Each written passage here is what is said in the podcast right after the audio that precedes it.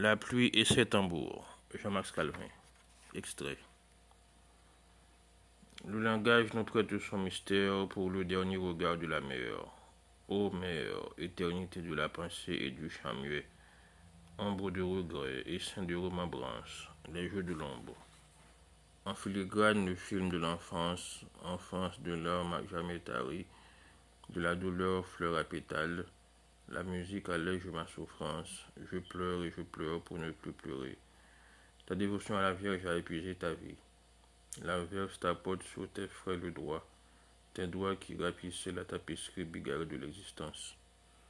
À ton cou le crucifié pendule, l'île écartelée, l'île prisonnière. La terre s'éloigne d'elle-même, tout fume, tout tourne autour de mon champ désaccordé.